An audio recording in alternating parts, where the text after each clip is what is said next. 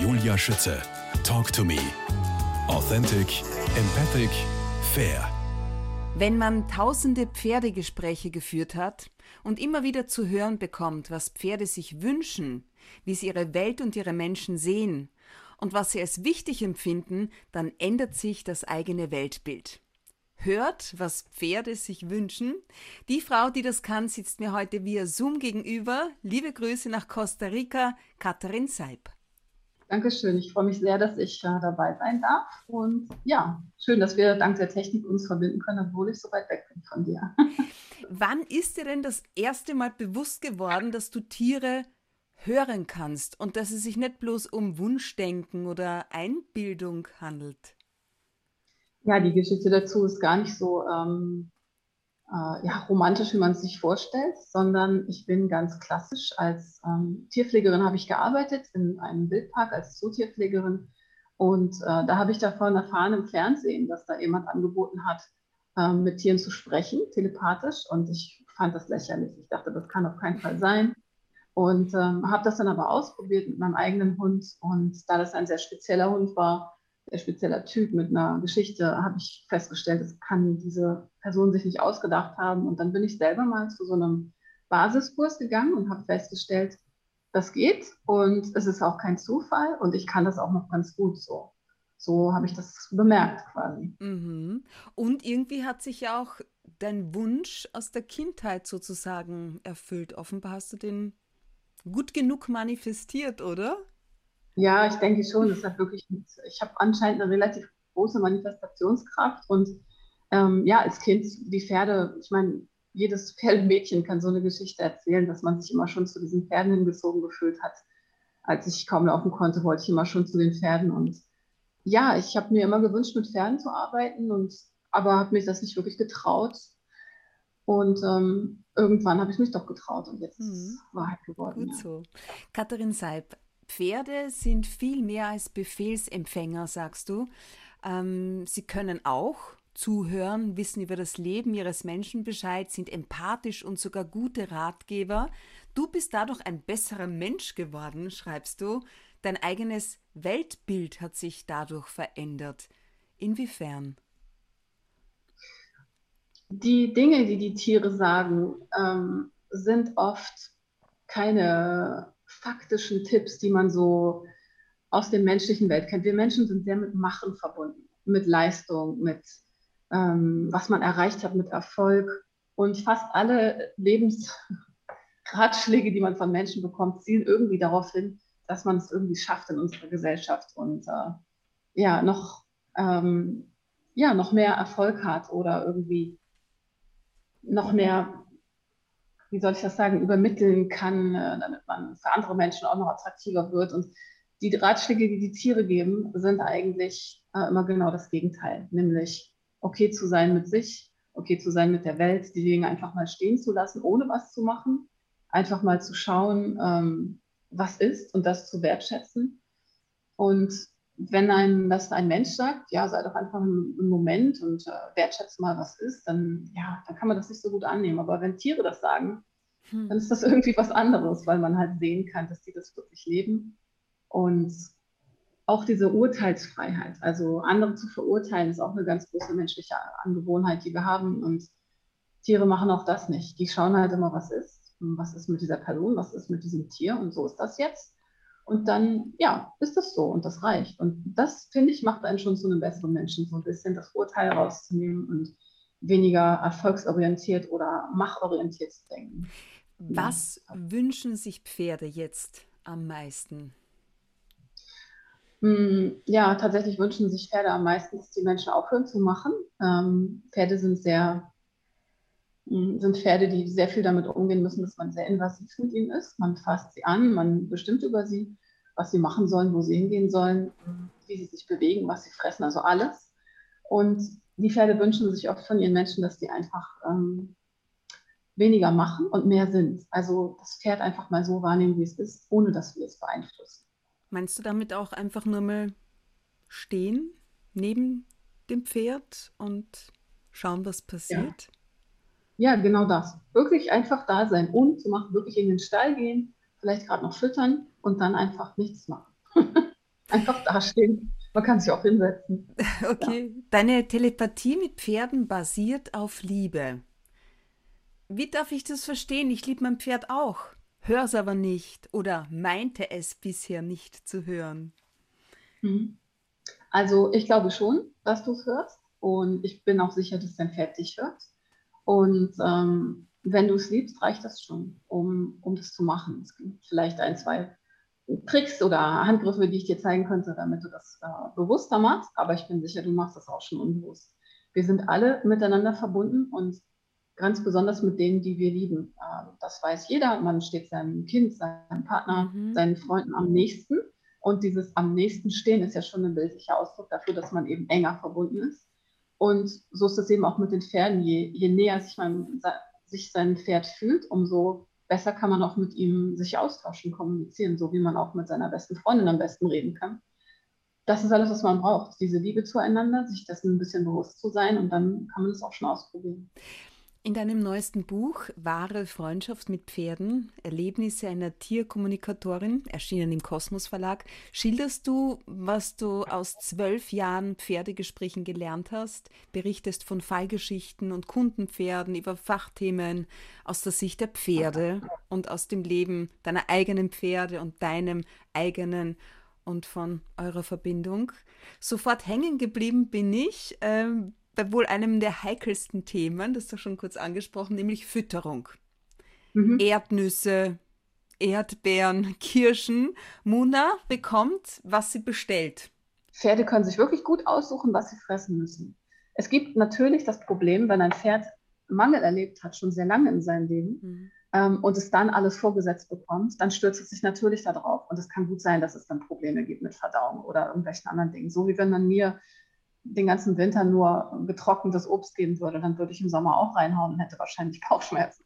Aber theoretisch ist ein gesundes Pferd dazu in der Lage, sich alles auszusuchen, was es frisst. Mein Tier hat mich ausgesucht und nicht umgekehrt. Stimmt oder stimmt nicht, Katharin Seib? Es stimmt nicht in allen Fällen, ähm, weil es ein Zusammenspiel ist. Dafür müsste man das Kapitel gelesen haben, wo ich von der ähm, Seelenschnittmenge genau, rede, die ungefähr besagt, dass es ähm, eigentlich da kein, da kein Das bin ich und das bist du gibt und auch kein Das ist meine Schuld oder deine und deswegen gibt es auch kein Das habe ich gemacht oder das hast du gemacht, sondern irgendwie sucht man sich natürlich gegenseitig aus. Mhm. Aber viele Leute sagen das immer so. Ne? Mein Tier hat mich ausgesucht, weil sie diese Erfahrung gemacht haben, dass wenn sie diesen, zu diesem Tier gehen, es auch tatsächlich eine Meinung hat und sagt, du passt zu mir, bitte nimm mich mit. Und das ist so eine schöne Erfahrung und so eine überraschende auch für viele Leute, ähm, dass das die Aussage dazu ist. Das Tier hat mich ausgesucht. Was macht eine Beziehung und äh, dann auch noch eine Beziehung zu einem Pferd aus? Worin liegt für dich das schönste Geschenk? Weil du sagst ja, ähm, die Sache ist ja viel komplexer. Pferde sind nicht ganz einfach unser Spiegel. Die Beziehung zu einem Pferd ist für mich dann eine, eine gesunde, wenn man verstanden hat, dass ein Pferd wirklich ein Freund ist. Äh, das hört sich jetzt irgendwie ganz banal an, aber tatsächlich ist das, glaube ich, eine große Aufgabe für viele Menschen. Weil das Pferd äh, selten einfach nur gekauft wird, weil man es süß findet oder weil es einem so über den Weg läuft oder weil man es retten will, sondern meistens sind Pferdekäufe äh, mit dem Wunsch verbunden, dass es etwas für einen leistet. Ein Pferd ist ein Leistungstier, es soll jemand tragen, es soll was machen. Man möchte mit dem Pferd ein sportliches Erlebnis haben, wenn man es reitet. Das ist zwar eine menschliche Intention, aber das ist eben eigentlich kein guter Beginn für eine Freundschaft. Ich suche mir meine Freunde ja nicht danach aus, ob sie in der Lage sind, mich herumzutragen oder mit mir ähm, Turniere zu absolvieren, in egal welchem Sport, sondern weil ich sie mag und weil sie zu mir passen und weil sie mich befruchten mit, äh, mit Leben sozusagen. Und wenn man da versucht, ein bisschen wieder hin zurückzugehen, das ist eigentlich schon das Wichtigste. Wahre Liebe braucht keinen Spiegel, ist deine Überzeugung, sondern gemeinsame Energien. Ja, genau. Spiegel dieses Spiegelausdruck, der stört mich halt, weil es so ein, ähm, ein Spiegel ist ein Objekt, ist ein starres Objekt, was nur dazu da ist, um mich anzusehen. Es ist mhm. einzig und allein dazu da, um, um mein Ego zu streicheln oder um mein Ego zu ähm, stressen oder was auch immer. Aber ein Spiegel, ähm, andere, andere Wesen in meinem Leben als Spiegel zu bezeichnen, das sträubt sich mir einfach. Das sträubt sich mir. Das heißt nicht, dass es nicht trotzdem ein Hin und Her gibt und wie gesagt über diese Seelenschnittmenge auch eine Verbindung und einen Austausch. Und das ist auch wichtig und so gewollt. Aber der Spiegel an sich, den brauche ich nicht. Diese Erkenntnis hast du deinem Milan zu verdanken, oder? Die Erkenntnis, dass wir uns nicht die ganze Zeit spiegeln müssen? Ja, genau. Also das war diese Geschichte auf Buchseite 127. Man verausgabt sich so sehr und denkt, es liegt an einem selbst, dass das Pferd nicht macht, was es soll. Ja. Man ist nicht gut genug. Äh, man macht es falsch. Ich bin schuld. Aber so ist das nicht, weil wir einander nicht einfach nur spiegeln. Was ist denn da passiert ja. zwischen euch? Ja, das ist wirklich eine wichtige Sache, ähm, mit Milan zu verstehen, dass, dass jedes Wesen einen eigenen Lebensweg hat, den man auch respektieren darf. Und wenn man davon weggeht, immer nur zu denken, die Pferde spiegeln mich alles, liegt alles an mir, mhm. ähm, das ist zwar ein nobler Gedanke, Gedanke irgendwie, aber auf der anderen Seite trotzdem wieder egoistisch, weil es ja trotzdem nur dabei um mich geht. Auch wenn ich versuche, mich zu verbessern, geht es trotzdem nur um mich. Und Milan hat mir halt gezeigt, dass meine Intention, äh, ihm ein besseres Leben zu beschaffen, halt meine Idee war von dem besten Leben und nicht seine. Ne? Ein Pferd, was irgendwie frei, äh, fröhlich mit einem Menschen spielt und durch die Gegend rennt und frei läuft und äh, frei geritten werden kann und so. Das war halt meine Idee von, besser geht es nicht für ein Pferd mit einem Menschen zusammen. Aber Milan hatte kein Interesse daran und hat gesagt, nein, die beste Sache, die du für mich machen kannst, ist, für mich da zu sein, äh, ohne Kompromisse, also einfach wirklich zu sagen, äh, du bist mein Pferd, fertig.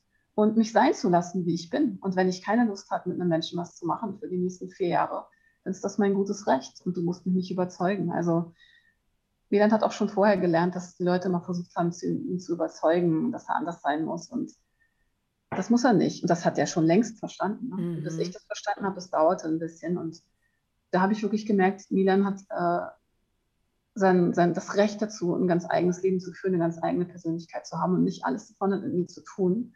Es ist auch in Ordnung, Freunde in Ruhe zu lassen, wenn sie Ruhe brauchen und passiv für sie da zu sein. Zu sagen, wenn du reden willst, bin ich da. Und ansonsten können wir. Aber wenn du nicht da bist, wie soll er dich denn erreichen? Oder hörst du ihn, wenn er dich ruft? So, jetzt würde ich gern Klar. raus. Ja also ich, wir leben ja zusammen. Ne? Ja. Ja, aber nicht im ja. Stall nebeneinander. Ja, doch schon. Den. Also wir leben schon zusammen. Also ich sehe ihn, äh, ich sehe ihn mehrmals täglich und ja. ähm, wenn was ist, dann, dann merke ich das. Auch wenn ich keine Tierkommunikatorin bin, kann man merken, wenn was mit dem Pferd. Katharin Seib, ich bin ja gut im Querlesen. Wo ich aber jedes Wort von Anfang bis Ende des Kapitels verschlungen habe, ist, wie Pferde sich das Reiten wünschen. Die Idee mhm. von ich reite mein Pferd sollte sich verändern in ich lasse mich von meinem Pferd tragen. Und auch da hatte ich der Milan das bei eurem ersten Ausflug eines Besseren gelehrt, nämlich genau das. Ja, was, genau. Was war da los? Also Milan hatte einen Sattel, ja. als ich ihn gekauft habe. Den habe ich aber nicht mitgekauft, den hätte ich für Geld kaufen müssen. Und ich wusste da schon, dass Sättel wahrscheinlich nicht die beste Lösung sind für die meisten Pferde. Also habe ich ihn mit einem Pad geritten und ähm, aber Milan ist halt ein sehr heftiges Pferd, der sehr schnell laufen kann, der sehr, sehr stumpf auch ist. Also durch seine ganze Western-Reiterfahrung, die er gemacht hat, ist er kein sehr feines Pferd mehr. Und er, ist, er, weiß auch, wie stark er ist. Und er weiß, dass er mit dem Reiter machen kann, was er im Endeffekt will. Er ist bereit dazu, Kompromisse einzugehen. Er würde mir auch niemals wehtun, er würde mich auch mhm. niemals abschmeißen, aber er hat halt einen ganz klaren Willen. Und als wir das erste Mal unterwegs waren mit diesem Pet, ähm, habe ich gesagt, okay, wir können galoppieren, aber ne, du musst aufpassen so. Und habe mich dann aber auch wirklich an ihn festgeklammert, weil ich ihm nicht vertraut habe. Und er hat halt zwei, dreimal so leicht gebockt und ist stehen geblieben und hat gesagt, so geht es nicht. Du musst dich schon wirklich tragen lassen, du musst dich entspannen, du musst deinen Körper locker lassen. Na super, du, du musst dich entspannen, ne? Das sind ja zwei ja. Worte. Wie soll das ja, funktionieren? Ja.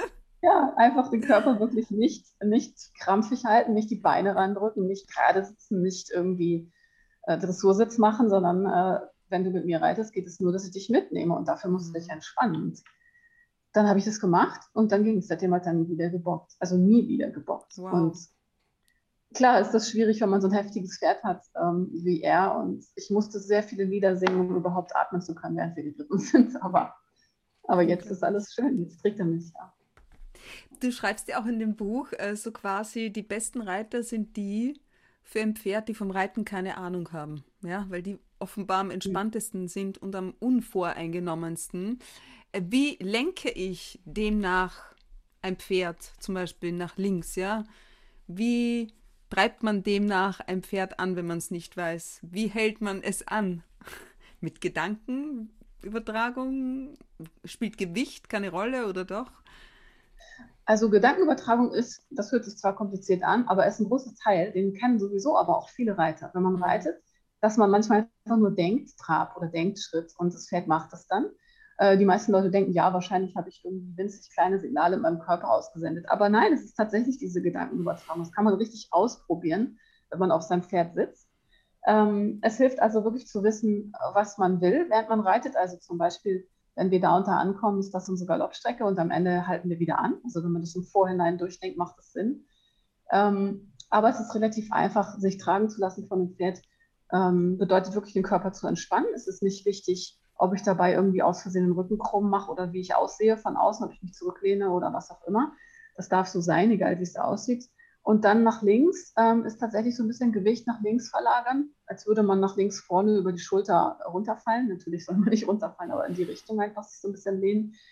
Ähm, und zum, zum Bremsen hilft es tatsächlich, zumindest bei Pferden, die noch nicht ja, extremes Training erfahren haben im Reiten, hilft es tatsächlich, sich dann zu verspannen. Also dann wirklich die Beine zuzumachen, mhm. ein bisschen mhm. vorzugehen und Spannung in den Körper zu bringen. Dann bleibt das Pferd stehen, weil es sagt, Huch, was ist denn jetzt los? Wieso verspannst du dich so? So kann ich dich nicht tragen. Das ist die natürliche Reaktion von Pferden beim Reiten, ähm, dass es einen gut mitnehmen kann, wenn man entspannt ist und dass es stehen bleibt, wenn man sich verspannt.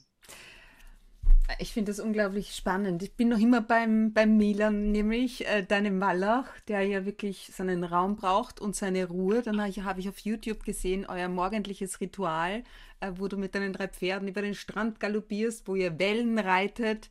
Wirklich jeden Tag oder klingt sich der Milan auch manchmal aus? Sagt, na, lasst mich heute daheim. Ja, wirklich jeden Tag. Das liegt aber nicht daran, dass er so gerne mit mir am Strand reitet, sondern es liegt daran, dass dass er weiß, dass seine Familie los will. Das ist halt deren, deren Weg zur Wiese und zurück. Ja. Das sind keine Spaßausritte, sondern das sind wirklich die Wege ähm, zu der Wiese. Und da will er natürlich hin. Äh, und vor allen Dingen der Kleine will da unbedingt hin. Und wenn Milan sieht, dass der Kleine vorne am Tor steht und darauf wartet, dass es losgeht, dann kommt er mit, weil seine Hauptaufgabe ist, die Familie zu beschützen. Oh. Und ähm, da gibt es dann halt keine Frage, dann muss er mit. Neulich muss ich aber sagen, er ist jetzt mittlerweile 24 Jahre alt und Neulich hatte er so eine Phase, wo er sich nicht so gut gefühlt hat. Er hat Arthrose, zwar keine akute, aber mhm. ne, feststellbare. Und da hat er morgens zu mir gesagt, müssen wir heute wirklich los? Und ich habe gesagt, das müssen wir nicht. Aber guck mal, da vorne, dein Sohn steht da schon. Und dann hat er gesagt, ja gut, so, weil das kann er auch nicht ertragen, ne? wenn dann alle anderen weg wollen und er dann irgendwie ach, der Schwächling ist, das geht auch nicht. Katharin Seib, ähm, eine deiner, einer deiner liebsten Gesprächspartner war ein weißer Hengst, der einem sehr reichen Menschen gehört und der ihn dauerhaft an eine berühmte Springreiterin verliehen hatte, in deren Auftrag du mit ihm sprechen solltest. Worum ging es da und was war letztendlich die Erkenntnis? Also es ging hauptsächlich darum, äh, mit diesem Pferd oder anderen Pferden zu sprechen, ähm, zu gucken, was man besser machen kann. Mhm weil es eben natürlich das Interesse einer Berufsspringreiterin ist, dass, ähm, ja, dass es besser wird, dass man noch besser mit den Pferden springen kann. Das ist sicherlich die Intention dahinter gewesen, aber es war eine sehr liebevolle, ein sehr liebevoller Auftrag. Also eine Frau, die tatsächlich ihre Pferde sehr liebt und die als Freunde behandelt und deswegen konnte ich das auch machen. Und was dieser Hengst zu sagen hatte, waren Dinge, die eher auf spiritueller Ebene sind. Also weniger mein Sattel drückt oder ich brauche beim Springen, keine Ahnung, so und so viele Sprünge, äh, Galoppsprünge zwischen den Hindernissen, sondern bei dem ging es eher darum, dass die Frau versteht, was er für ein, für ein großer Geist ist. Also was für eine große Seele der ist und was er ihr alles mitbringen kann an Ratschlägen. Also es ging viel um Ratschläge, das war ihr bester Ratgeber. Und die ganze Geschichte ist ein gutes Beispiel, habe ich gelesen, warum es wichtig ist, nur mit Pferden zu sprechen, deren Besitzer, die Auftraggeber des Pferdegesprächs sind. Wie darf ich das verstehen? Ja, das ist die Schlussfolgerung, wenn man das weiterspinnt, wenn man sagt, ein Berufsreiter ist daran interessiert, dass es ähm, ja, Erfolge gibt. Mhm. Und mir war zu der Zeit nicht wirklich klar, dass die Pferde gar nicht alle äh, voll in der Verantwortung der Reiter stehen, sondern jederzeit darüber bestimmt werden kann von außen, mhm. wenn es nicht ihre eigenen sind. Das ist eben dann teilweise auch passiert, ne? dass ich mit dem Pferd gesprochen habe und das aber eben nicht so umgesetzt werden konnte, wie es sich das gewünscht hat. Nicht nur mit einem Pferd, mit mehreren. Irgendwann habe ich aufgehört, für Pferde zu arbeiten, die kein, wo der Besitzer nicht ganz klar am anderen Ende der Leitung steht. Katharin Seib, wie so ein Pferdegespräch überhaupt funktioniert, darüber sprechen wir unter anderem in Teil 2.